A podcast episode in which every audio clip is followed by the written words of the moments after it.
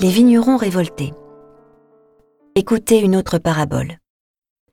Un homme était propriétaire d'un domaine. Il planta une vigne, l'entoura d'une clôture, y creusa un pressoir et bâtit une tour de garde. Puis il loua cette vigne à des vignerons et partit en voyage. Quand arriva le temps des fruits, il envoya ses serviteurs auprès des vignerons pour se faire remettre le produit de sa vigne. Mais les vignerons se saisirent des serviteurs, frappèrent l'un, tuèrent l'autre, lapidèrent le troisième.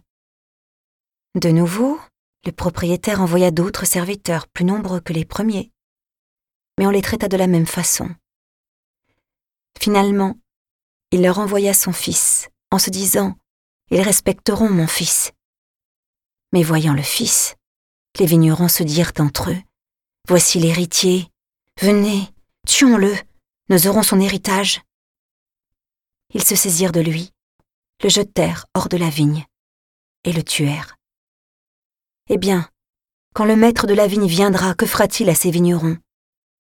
On lui répond Mais ces misérables, il les fera périr misérablement.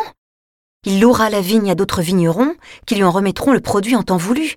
Jésus leur dit N'avez-vous jamais lu dans les Écritures La pierre qu'ont rejetée les bâtisseurs est devenue la pierre d'angle C'est là l'œuvre du Seigneur, la merveille devant nos yeux.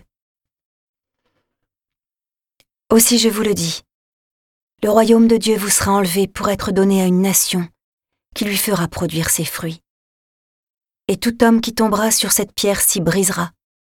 Celui sur qui elle tombera, elle le réduira en poussière. En entendant les paroles de Jésus, les grands prêtres et les pharisiens avaient bien compris qu'il parlait d'eux.